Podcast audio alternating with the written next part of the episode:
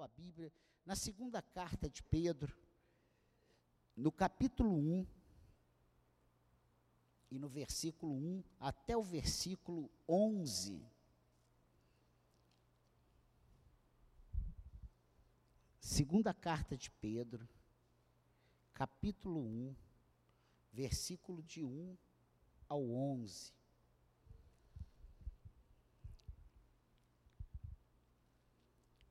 Diz assim: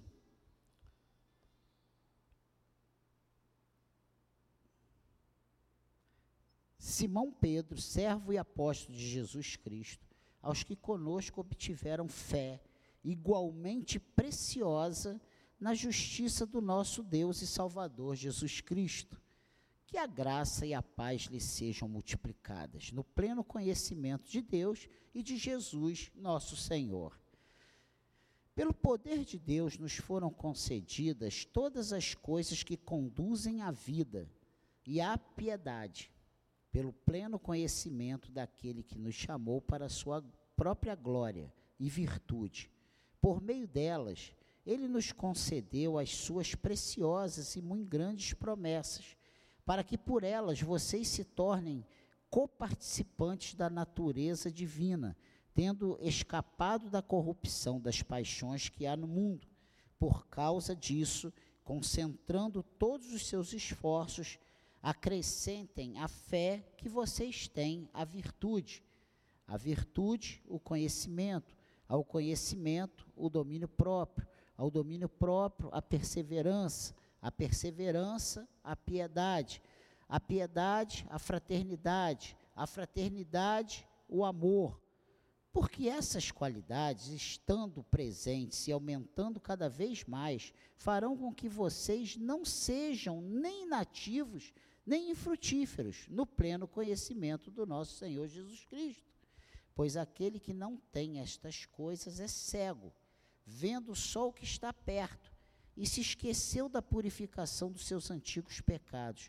Por isso, irmãos, procurem com empenho cada vez maior confirmar a vocação e a eleição de vocês, porque fazendo assim, vocês jamais tropeçarão pois desta maneira é que lhe será amplamente suprida a entrada no reino eterno do nosso Senhor e Salvador Jesus Cristo. Amém. Amém. Pedro, aqui ele inicia a carta exortando seus leitores a crescer no conhecimento de Deus e das Escrituras, né? E logo aqui nos quatro primeiros versículos, ele nos adverte sobre a proclamação da justiça de Deus. E eu digo que nós temos hoje uma breve mensagem, e você vai ver que é breve mensagem mesmo. Às vezes eu digo que é breve mensagem e vai 50 minutos, uma hora. Mas dessa vez é verdade.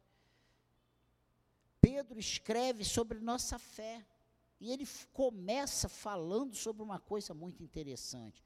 Ele começa se apresentando, Simão Pedro, servo e apóstolo de Jesus Cristo, aos que conosco obtiveram fé igualmente preciosa na justiça do nosso Deus e Salvador Jesus Cristo. E aí ele vem que a graça e a paz lhe sejam multiplicadas no pleno conhecimento de Deus e de Jesus, nosso Senhor. Você vê que logo nesse prefácio, nessa saudação inicial, ele já, ele já chama a atenção e valoriza né, a fé, a fé que ele diz como preciosa na justiça do nosso Deus e Salvador. Irmãos, ele fala da preciosidade. Ele mostra que grande valor é atribuído à nossa fé. E com a nossa fé, é com a nossa fé que apagamos os dardos inflamados do inimigo. Né? E nós sabemos que sem fé é impossível agradar a Deus. Então você tem pro, proposto no teu coração agradar a Deus? Para isso você precisa de fé. Você precisa crer que Jesus Cristo, Ele está no controle de toda a sua vida. E a gente, quando está na boa e fala isso, é fácil, né? Mas quando a gente vê nosso filho saindo ali, querendo nascer antes da hora, a gente estremece. Quando a gente vê uma, um, um, amigo nosso internado no hospital e para fazer, para fazer um cateterismo, a gente fica assim, meu Deus. Eu já passei por isso, já coloquei quatro. Então, é um momento difícil. Na hora da má notícia, na hora do desemprego, na hora que você vê um problema, um filho se perdendo dentro de casa, envolvido em drogas, envolvido em más companhias, virando as costas para o Senhor. Isso tudo é muito sério. E é nessa hora que nós entendemos o que Pedro está falando aqui nesse início dessa carta. Né? Ele diz: Aos que conosco obtiveram fé igualmente preciosa na justiça do nosso Deus. Ele está falando aqui de uma, de não uma fé qualquer, não a fé que vai sentar nessa cadeira que já tem só aqui comigo quase 14 anos e ela não vai desmontar embaixo de você. Não é essa fé. Ele está falando aqui de uma fé que vai muito além disso.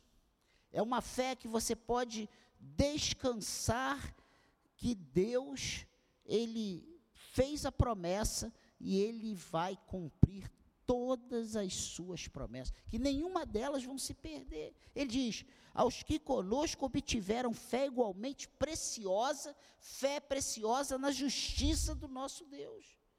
Ah, e, se, e se isso se baseasse só nesse versículo, meu Deus. E ele diz que a graça e a paz lhe sejam multiplicadas no pleno conhecimento de Deus e de Jesus Cristo, nosso Senhor. Não é possível nós sermos discípulos de Cristo sem buscar esse pleno conhecimento de Deus, esse pleno conhecimento do nosso Senhor e Salvador.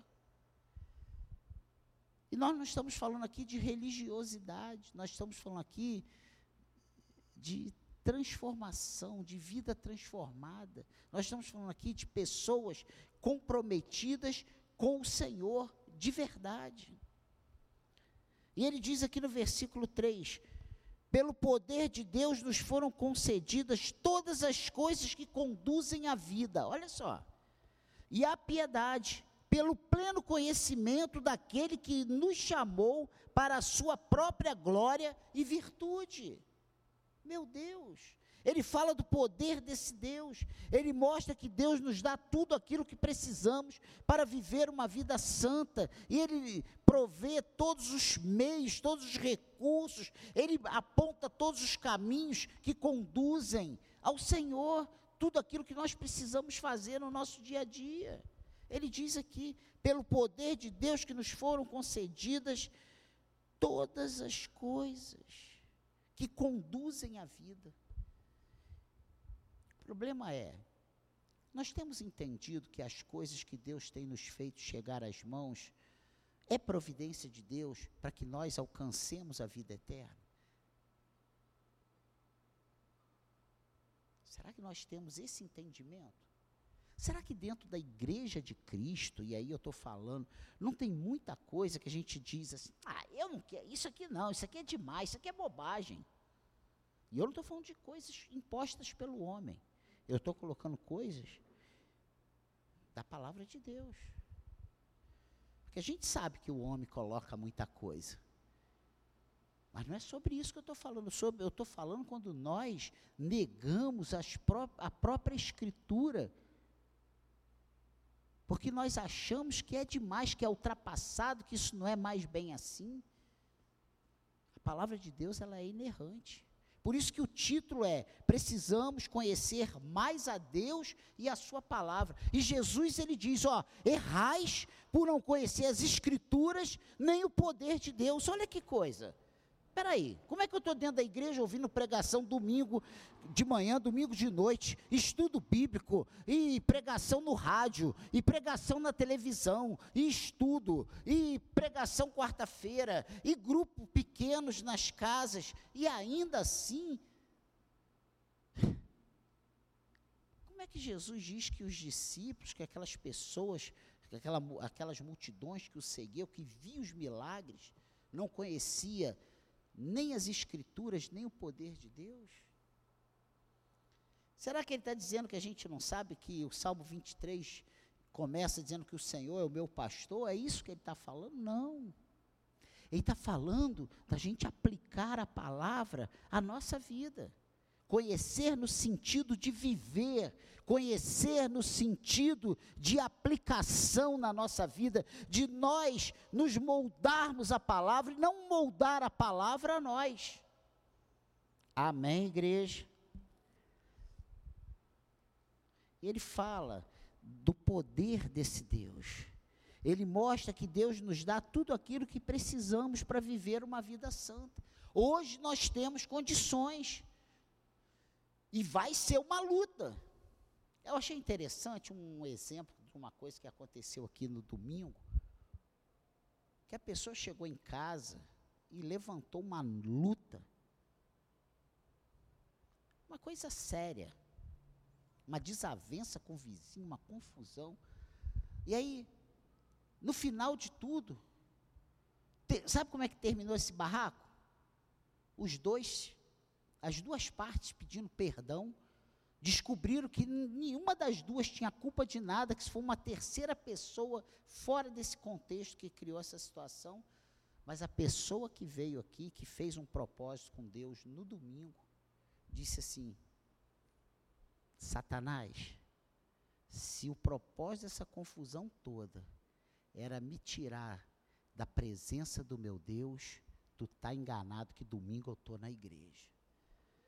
Eu, vou, eu, eu fiz um voto ao Senhor e eu vou cumprir esse voto que às vezes a gente determina, eu a partir de agora eu vou para a partir de agora eu voltei, a partir de agora eu vou trabalhar, a partir de agora eu vou evangelizar, a partir de agora eu vou. E aí, quando no primeira luta que vem, a gente perde o rumo. E quando a gente vê, a gente.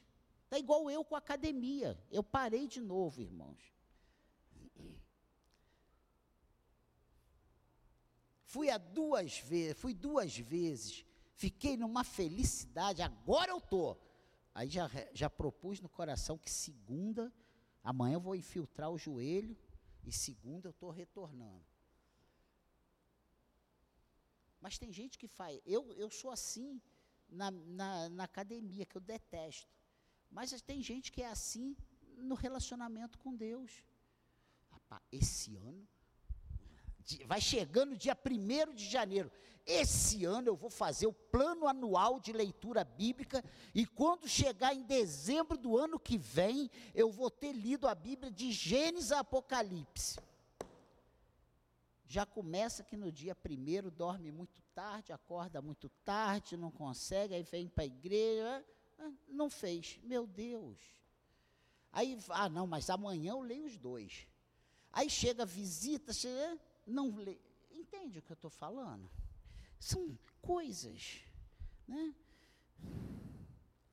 Mas hoje nós podemos, e, e, o, e o âmago de eu ter feito essa volta toda, é porque nós temos condições de servir a esse Deus com integridade, de buscar conhecimento desse Deus de ler a palavra de Deus, de, de, de, de, estar realmente com uma vida no altar com Deus. Deus nos dá toda essa condição. E a coisa interessante aqui nesse versículo 4, por exemplo, é que ele mostra as promessas. Eu estou falando que ele dá, ele fez promessas. Olha o que, que ele diz aqui. Por meio delas, ó, chamou para sua própria glória e virtude. Por meio delas, ele nos concedeu as suas preciosas e muito grandes promessas. Olha só. Ele está falando aqui de quê? Para que por elas vocês se tornem coparticipantes da natureza divina. Ele está fazendo, ele está falando de participação. Deus não nos chama para vivermos alijados e alienados dele, não, ele nos chama e nos insere para que nós façamos parte, para que nós sejamos participantes. da sua glória, do seu reino, das, sua, das suas vontades, das suas virtudes. Ele nos dá essas condições. Ele compartilha da natureza divina do Senhor. Nós somos coparticipantes da natureza divina do Senhor. Que é isso? Você sabe o que é você chegar e o inimigo ter que bater em retirada?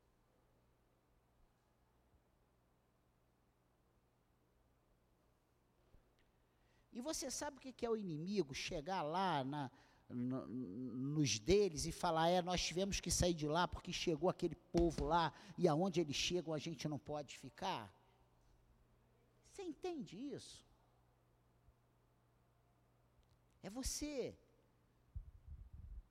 literalmente, como a palavra de Deus nos afirma, ser templo do Espírito.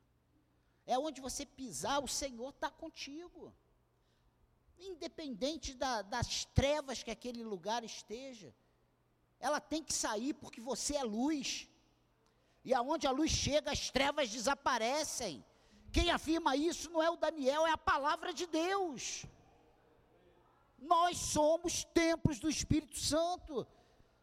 Nós somos representantes, embaixadores de Cristo. E quando a gente fala, a gente fala em nome do nosso Senhor. Nós não falamos em nosso nome, que o nome do Daniel não tem poder nenhum, mas o nome de Jesus Cristo é poderoso. O sangue de Jesus é poderoso. E aonde o Senhor está, as trevas têm que desaparecer. Sabe? E aí ele vem falando que o Senhor nos concedeu suas preciosas e muito grandes promessas para que por, por elas vocês se tornem coparticipantes da natureza divina. Olha só. É para você, em nome de Jesus, orar e o mal ter que sair. É você, em nome de Jesus, orar e as coisas se transformarem ao seu redor. Nós temos essa autoridade. Nós não, o Senhor. Nós oramos. Quem faz é o Senhor. Eu creio que o, o, nosso Deus, Ele era, é e será para sempre o grande eu sou. Eu creio no, na manifestação de Deus. Ele pode operar quando Ele quiser. Ele não ficou fraco, Ele não ficou velho. Tudo bem.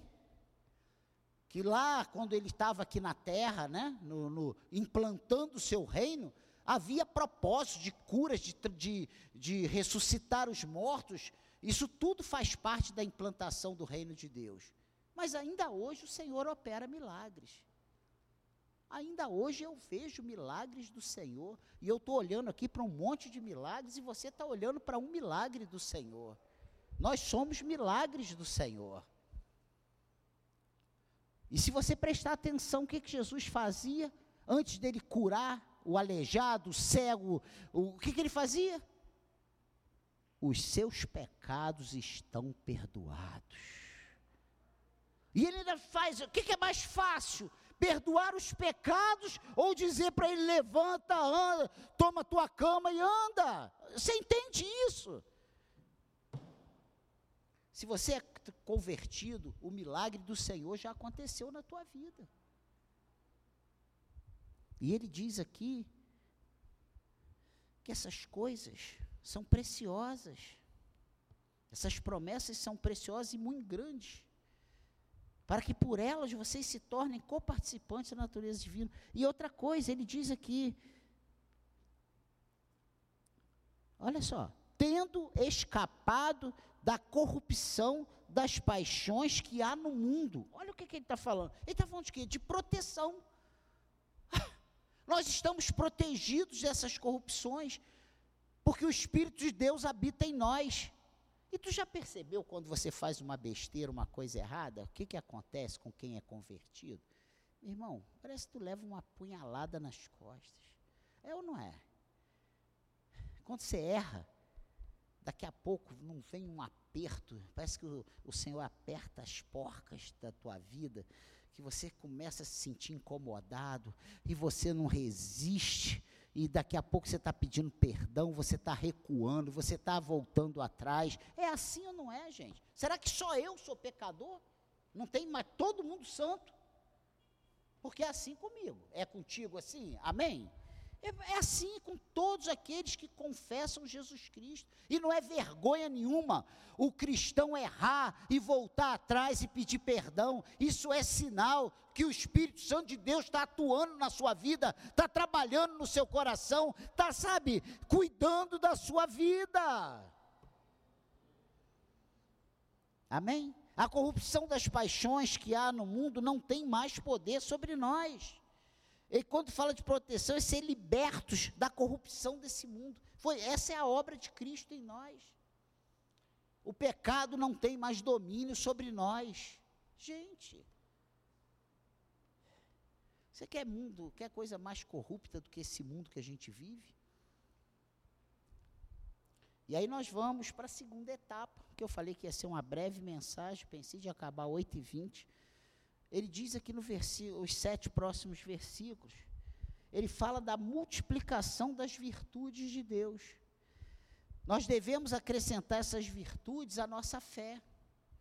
Para que isso aconteça, primeiro ele nos dá uma ordem positiva, versículo 5 a 8. Olha o que, que ele diz aí. Por causa disso, disso o quê? Dessas coisas que nós acabamos de ver, desse conhecimento, nos chamou para a sua própria glória e virtude. É, sabe, por causa dessas coisas, para que nós nos por nos tornarmos participantes da natureza divina, por termos escapado da corrupção das paixões que há no mundo, por causa disso, concentrando todos os seus esforços, acrescentem a fé que vocês têm a virtude. A virtude, o conhecimento. Ao conhecimento, o domínio próprio. Ao domínio próprio, a perseverança. A perseverança, a piedade. A piedade, a fraternidade. A fraternidade, o amor. Tu já viu quantas coisas? E às vezes, quando a gente acrescenta nossa fé à virtude, a gente já começa a flutuar, incha o peito, parece um pombo, né? Parece aquele centroavante do Brasil. Pombo. Cheio. Mas ele não fala só da virtude. Temos que pegar a nossa fé e acrescentar a virtude ao conhecimento, ao domínio próprio, à perseverança, à piedade, à fraternidade, o amor.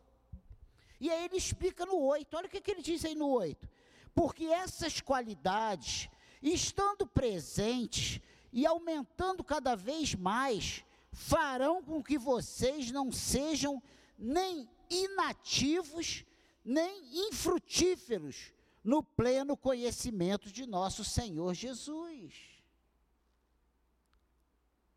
Ou seja, se eu preciso desses elementos todos, dessas promessas todas, dessas virtudes todas, para eu não ser infrutífero e nem inativo, significa que se eu me digo, me, me, me denomino cristão, mas não estou associando a minha fé a essas qualidades aqui, eu sou inativo e infrutífero?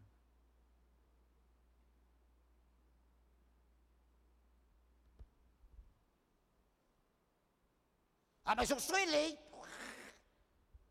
Eu estou falando de você ser inativo e infrutífero. Você acha que porque você é eleito, você não tem mais que fazer nada e você pode viver de qualquer maneira? Aí você, sabe, sem apresentarmos essas virtudes, não conseguiremos ser ativos e frutíferos na obra de Deus o que, que adianta eu ser crente se eu sou inativo e infrutífero? O Senhor nos chamou para que nós para nós irmos e nós darmos frutos. Olha o que, que diz o 9. Pois aquele que não tem estas coisas é cego, vendo só o que está perto e se esqueceu da purificação dos seus antigos pecados. Por isso, irmãos, procure com empenho cada vez maior confirmar a vocação e a eleição de vocês. Está escrito isso aí na Bíblia de vocês, gente? Eu, como eleito de Cristo, eu preciso me preparar, buscando ao Senhor, associando a minha fé salvífica, a minha fé em Jesus Cristo, a essas virtu a virtude, ao conhecimento, ao domínio próprio, à perseverança, à piedade, à fraternidade, o amor, juntar isso tudo e me tornar ativo e produtífero, e produtivo, frutífero. Amém?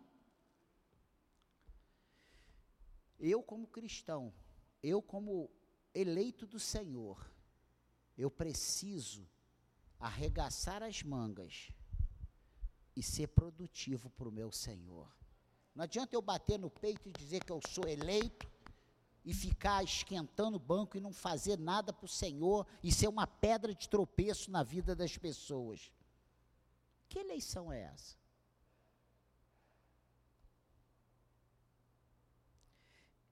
Eu achei muito interessante a maneira como ele coloca. Por isso, irmãos, procurem com um empenho cada vez maior confirmar a vocação e a eleição de vocês. Porque fazendo assim, vocês jamais tropeçarão. Está escrito isso aí na tua Bíblia, gente? Ou é só na minha?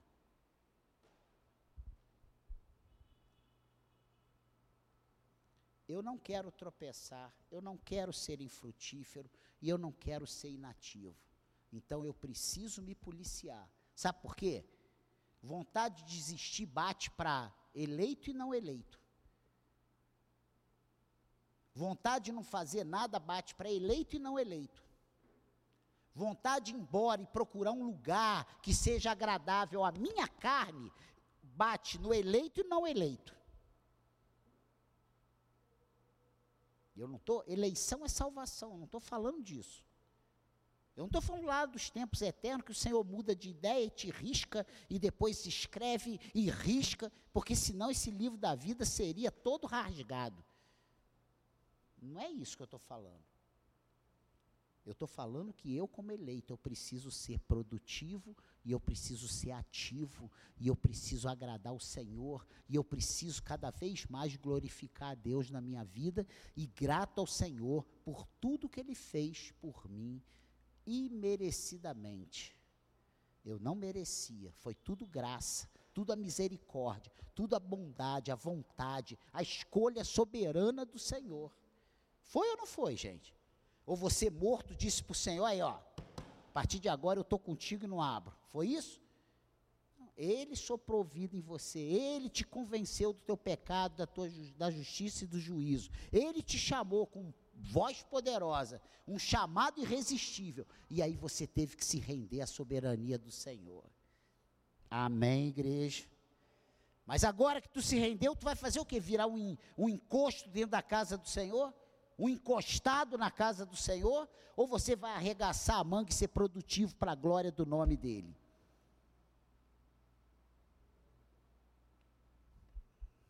É entender. E, eu, e ele é muito claro, olha, é uma carta pequena. Três capítulos, mas é, é muito interessante, muito profundo o que ele diz. Ele mostra exatamente como somos, cegos, sem enxergarmos as grandes coisas que Deus já fez na nossa vida.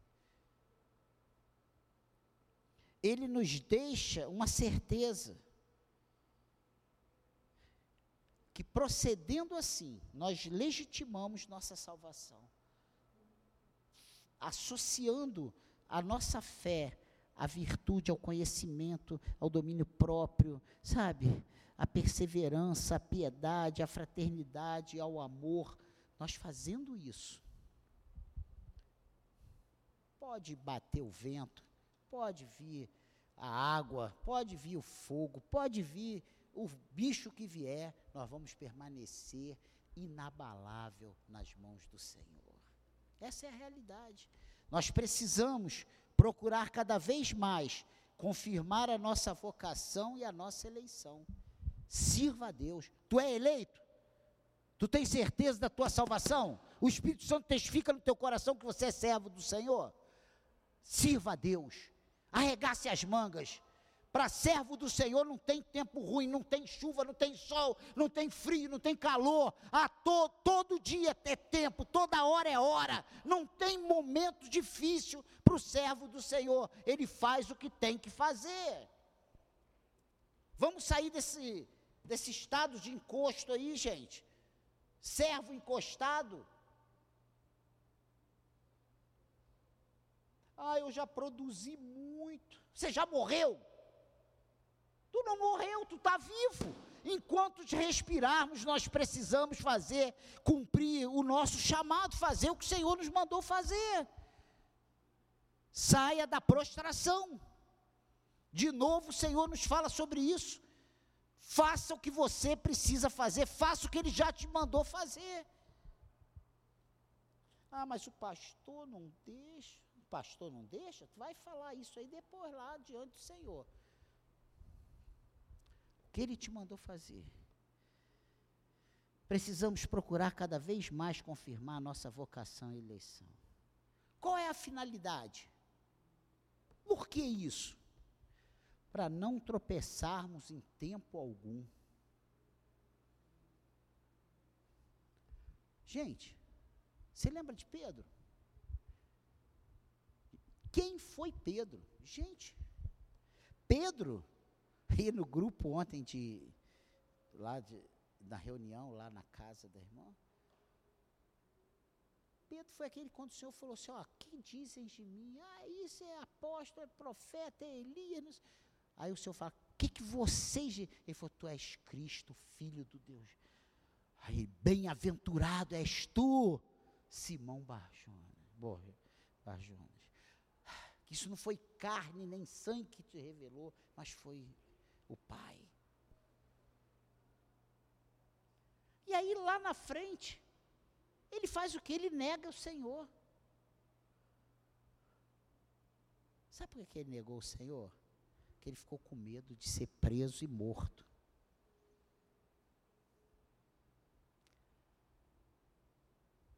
E o que, que aconteceu até aquele encontro com Jesus lá na praia? O cara o Senhor não falou para ele: você não vai ser mais pescador de peixe, você vai ser pescador de homem? Não falou isso para ele? Lá no chamado dele? Quando Jesus volta e está lá na praia com seu peixinho e manda eles jogarem a rede, eles pegam 157 ou 8 peixes grandes. Que eles chegam lá, Jesus tem um peixe prontinho, assadinho, com um pãozinho assado para dar para eles. Até aquele. O que, que Pedro estava fazendo?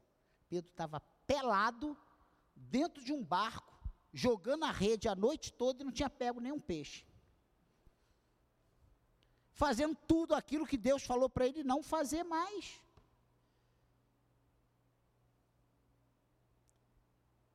O desânimo nos leva a fazer aquilo que nós não temos mais que fazer, aquilo que o Senhor já falou para nós, basta, agora eu quero outra coisa para a sua vida. E quando a gente percebe, nós estamos fazendo exatamente aquelas coisas que nós fazíamos lá atrás, antes do nosso chamado. Oh Deus! Só com esse santo procedimento nós teremos certeza da nossa entrada na glória de Deus. É, sabe, fazendo o que Deus quer que nós façamos. Mais uma vez, Deus nos mostra que precisamos nos santificar. Se santifique. Fuja do pecado. Fuja da aparência do mal. O pecado é tão sutil, gente. Olha, o pecado ele não vem metendo o pé na porta ele vem, sabe, nos comendo pela beiradinha, igual mingau quente. Ele vai, a gente vai, quando a gente vê, a gente está lá mergulhado de cabeça.